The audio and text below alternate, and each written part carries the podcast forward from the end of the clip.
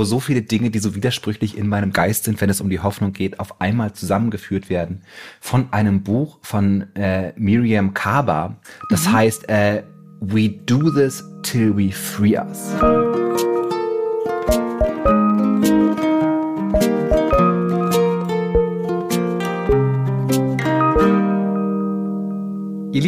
Großartigen, wunderbaren Menschen, willkommen bei Hallo Hoffnung, dem Podcast über die Hoffnung, wo wir heute sagen können, ah, wir haben sie gefunden, die Hoffnung.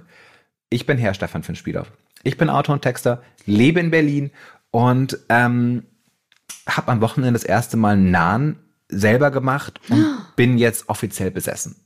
Oh my God. Mein Name ist Christiane Stenger. Ich liebe Nahen. Ich bin Gedächtnistrainerin und bilde zum Lern- und Gedächtniscoach aus und mache jetzt auch noch ganz diverse, viele Coaching-Ausbildungen on top, weil ich es super spannend finde. Äh, und ich bin auch Nahen-Liebhaberin, habe es aber noch nie selber gemacht. Es ist überraschend einfach und wunderbar, Nahen selber herzustellen. Was kommt da alles rein? Mehl, Joghurt, Rapsöl, Hefe mhm. und äh, Backpulver. Uh, also gar nicht so ein bisschen ungesund. Milch. Wie, mhm. wie sollte denn Nahen ungesund sein? Brot wegen ist ja überhaupt Mehls. nie wegen, ungesund. Wegen des Mehls? Wegen Weißmehl? Das ist doch nicht ungesund. Das sind, das sind so Propagandalügen von irgendwelchen Fitness-Influencern, die du nicht glauben solltest. Okay. Good to know. Er hat gerade mein Leben verändert. Ah, großartig, oder? Ich werde heute, glaube ich, auch dein Leben nochmal verändert.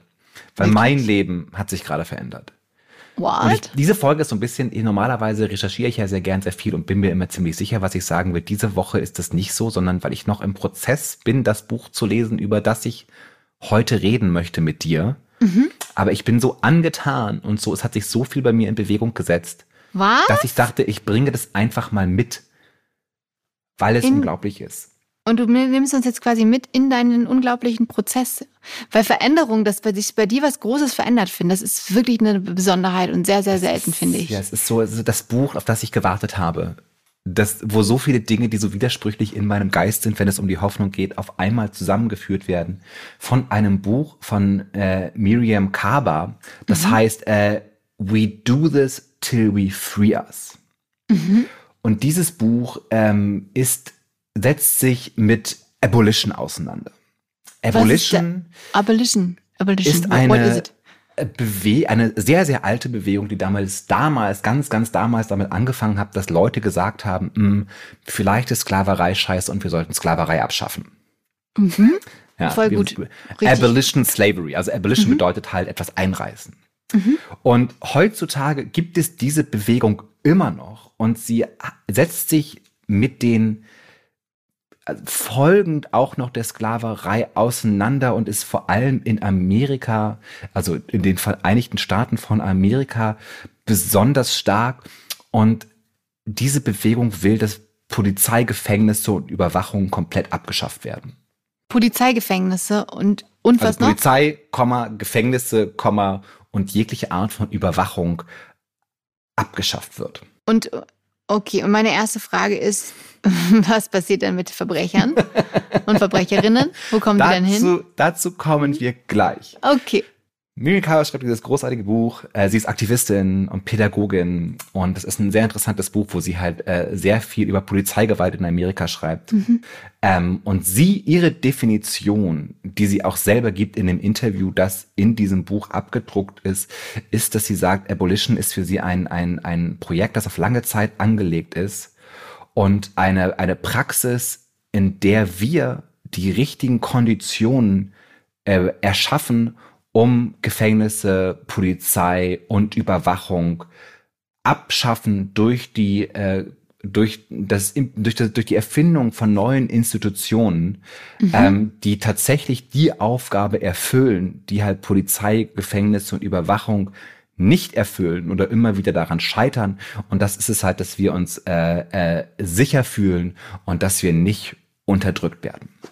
Mhm. Genau, und ich bin aber auch ganz begeistert, weil man, ich habe ja sofort gefragt, okay, wohin mit den Verbrechern? Aber ist es so, weil, weil sie eine Gesellschaft erschaffen möchte, in der wir uns so gut um alle kümmern, dass es am Ende gar keine Verbrecher mehr gibt?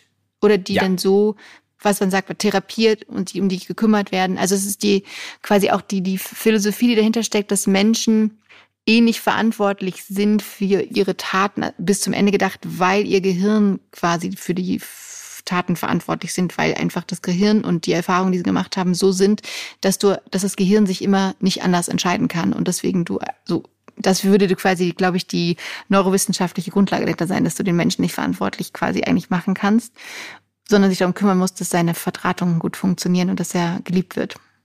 Sie argumentiert natürlich nicht neurowissenschaftlich, ja. ja, sondern sie argumentiert aus einer reichen Geschichte heraus, in der sie mehr oder weniger sagt, diese Idee, was Polizei und Gefängnis für uns erreichen sollen, dass es nämlich keine Gewalt gibt und keine Verbrechen und dass wir uns irgendwie sicher fühlen, dass das alles einfach durch Polizei überhaupt gar nicht erreicht wird, sondern mhm. wenn tatsächlich unser Ziel wäre zu sagen, wir wollen nicht das Verbrechen geschehen, wir wollen, dass wir körperlich nicht angegriffen werden, dann müssen wir ein, ein, eine, eine Gesellschaft bauen, die anders funktioniert.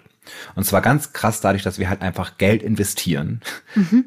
in die richtigen Institutionen. Und sie führt wirklich, die Statistiken sind ja relativ klar, zu sagen, was für Leute kommen ins Gefängnis, sind halt oft Leute, die halt irgendwie in Armut aufwachsen oder die halt nicht die richtigen Mittel zur Verfügung haben, um irgendwie sich eine Idee von ihrem eigenen Leben zu haben, das halt uns allen gut tut.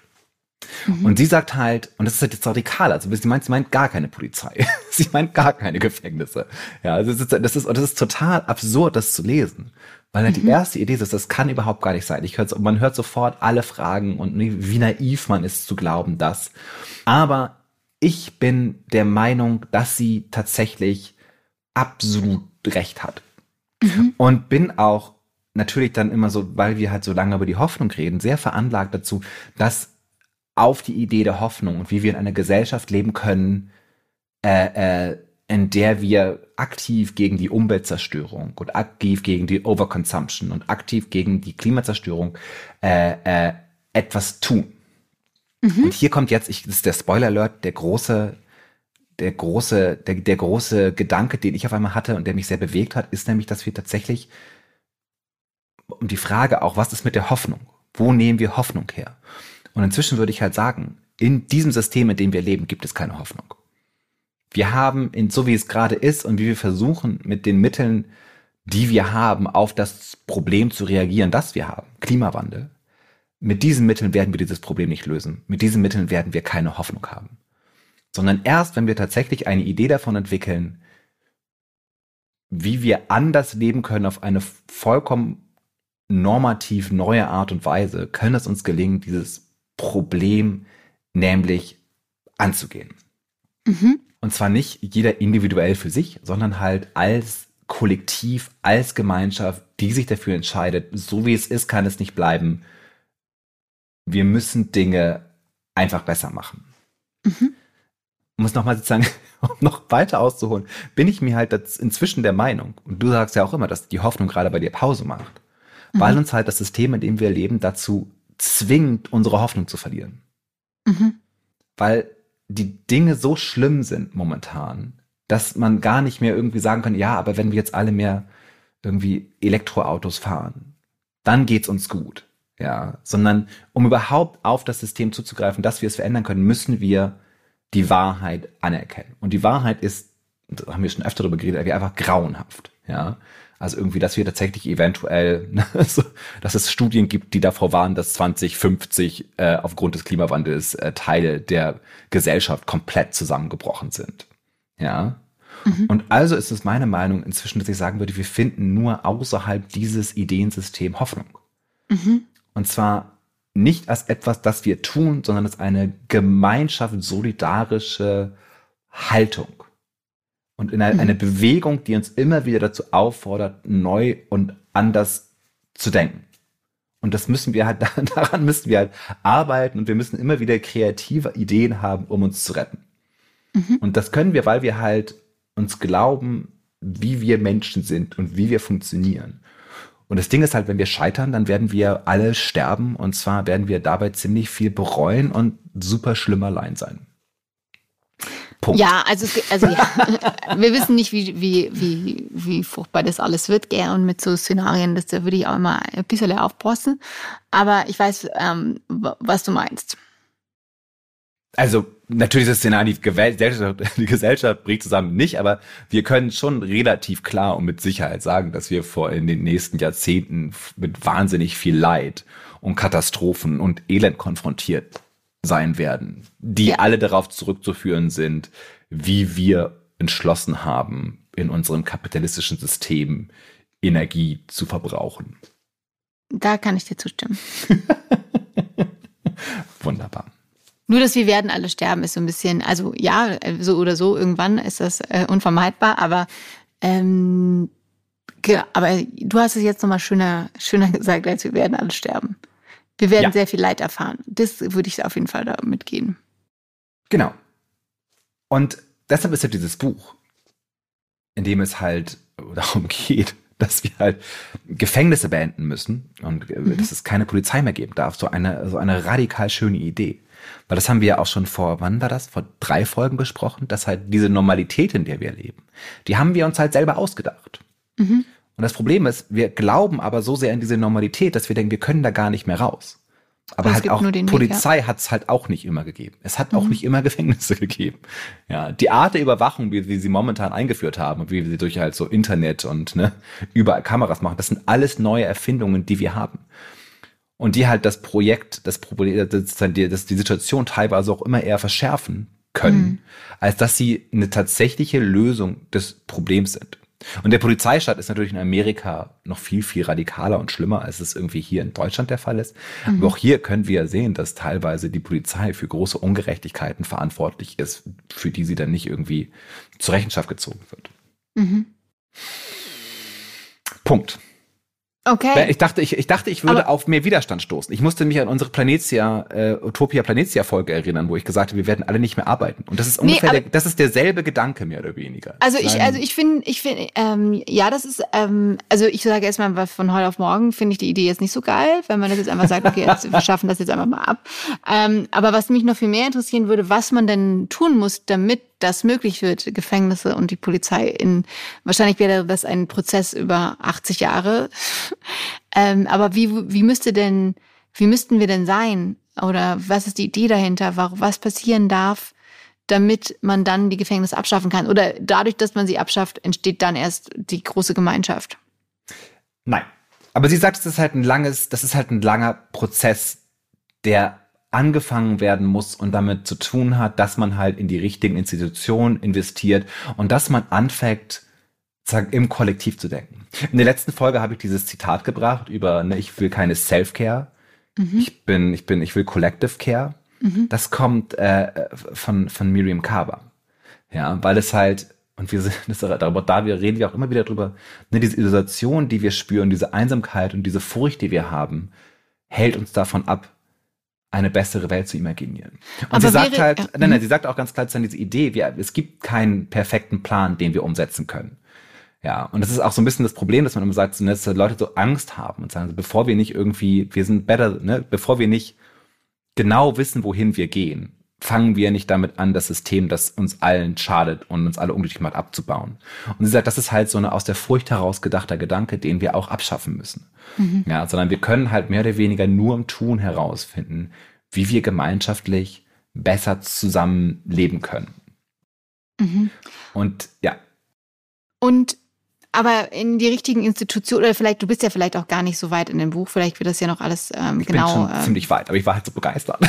also, worüber bin ich heute? Ich hatte noch andere Themen, aber das war das Thema, also wenn ich jetzt ehrlich bin, möchte ich nur darüber reden.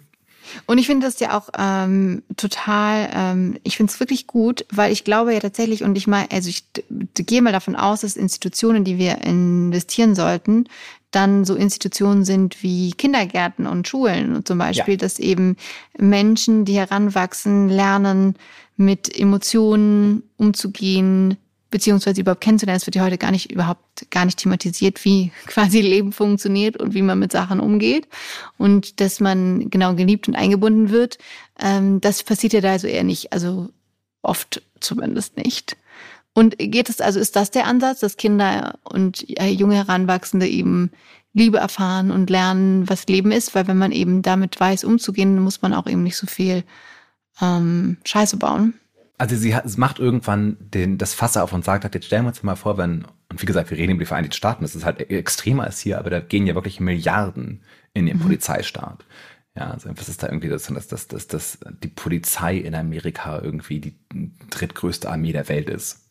ja. Also die, die Zahlen stimmen nicht, aber es ist halt, es ist halt ja. wahnsinnig viel Geld in die Polizei investiert. Und sie sagt, jetzt stellen wir uns vor, wenn diese Milliarden irgendwie in, in, in, in, in Wohnraum investiert wird, in Nahrungsmittel, in, äh, in äh, Erziehung. Und sagt, das wäre halt ne, ne, das wäre halt besser investiertes Geld wenn wir wollen, dass wir in einer sicheren Gesellschaft leben, in der es uns gut geht. Und ich habe auch, wie, ich habe mal dieses eine Interview mit äh, dieser Frau von der Weltbank gelesen, die gesagt hat, sie ist hat aufgehört, im Ausland zu arbeiten in so ähm, Charity-Projekten mhm. und ist nach Deutschland gekommen und hat gesagt, wenn ich den Armut in der dritten Welt etwas entgegenhalten will, dann fängt das mit frühkindlicher Bildung hier an. Mhm. Das hat mir wahnsinnig eingeleuchtet. Und das ist halt also kannst Idee. du nochmal den, den Zusammenhang erklären? Warum mussten wir in frühkindliche Bildung in Deutschland investieren? Na halt, Bildung ist halt einfach alles. Ja, dann hört man nämlich auf, ähm, so ganz viele Fähigkeiten, die Leute einfach haben, werden halt äh, bei jungen Menschen entwickelt.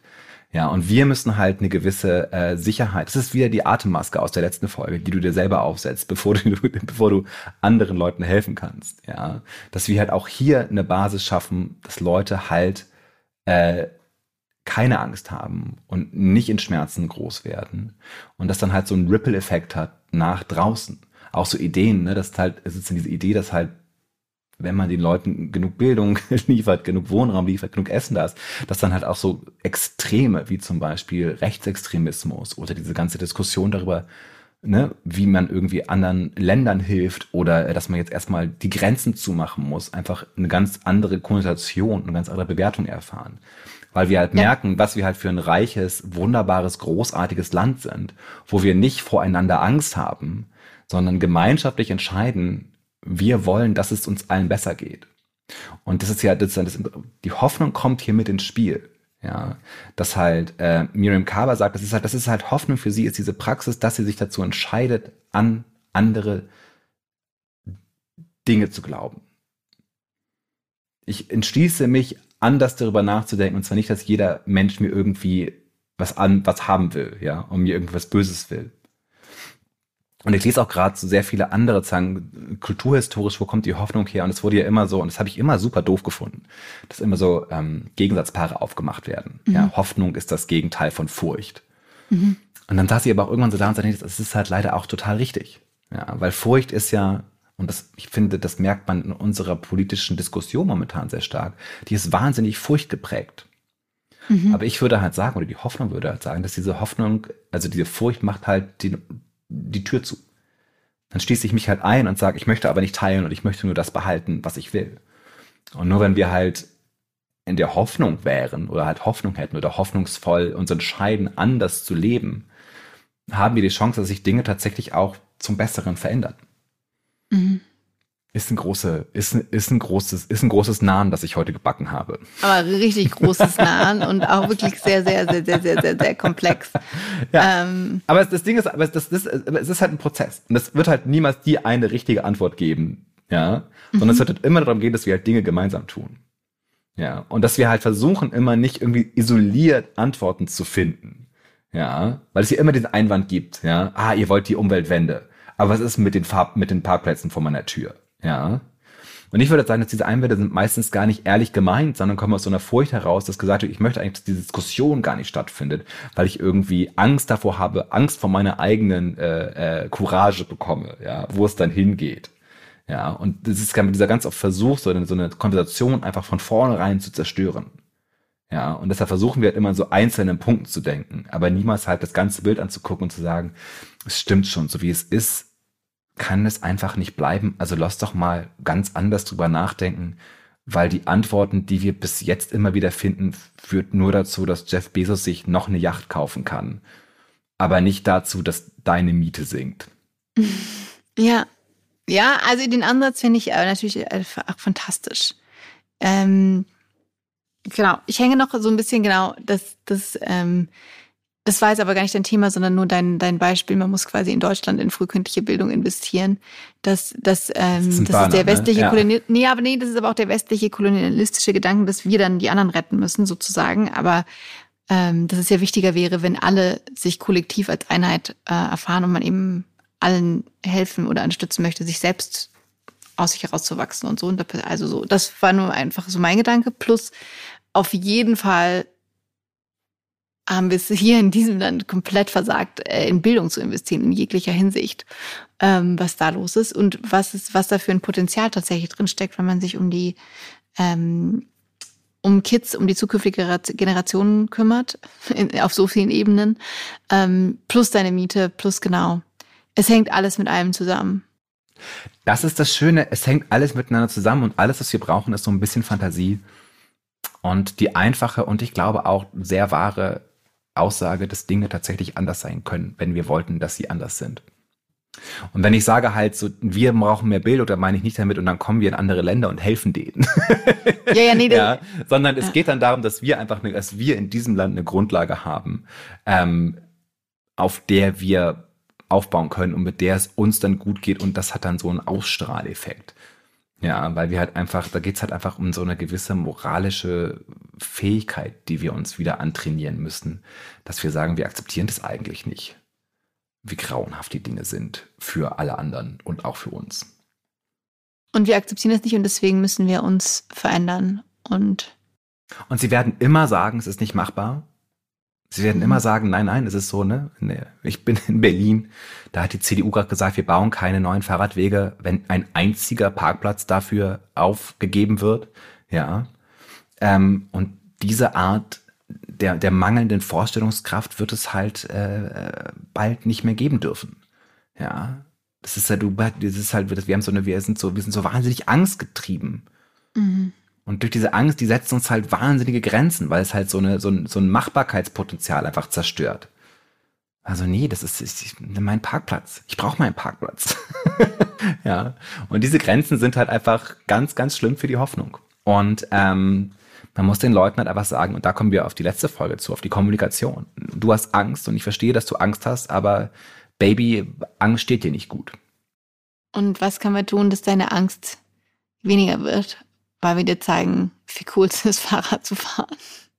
Auf Nein, wenn man halt merkt, du musst keine Angst haben, weil es halt ein Kollektiv gibt, das auf dich aufpasst. Was dich du bist halt was dir dein alleine. Auto leiht und deinen Parkplatz ja. äh, zur Verfügung stellt. Das ist so, wir sind nämlich für dich da, wenn du Probleme hast.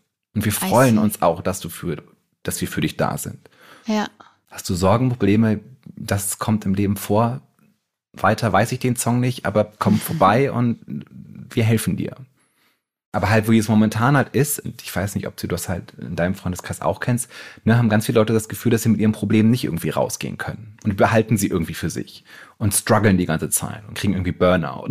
und ja, sind irgendwie super unzufrieden, weil sie irgendwie sich nicht trauen, um Hilfe zu bitten. Weil sie das Gefühl haben, dass wir alle irgendwie alleine sind.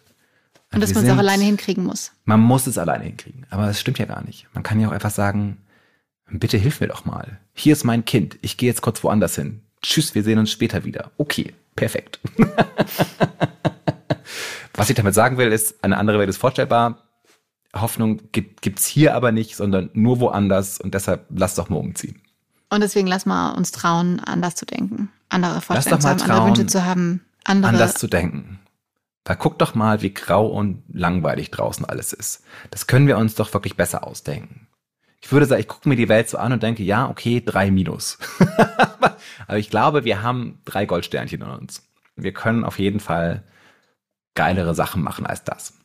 Das auf jeden Fall. Insofern, liebe Menschen, folgt uns auf Instagram, bewertet uns mit fünf Goldsternchen. Genau, schafft neue Le, Perspektiven. Schafft neue Perspektiven. Ihr seid nicht allein. Niemand ist allein. Wir kriegen das hin. Peace out. Bis nächste Woche. Tschüss.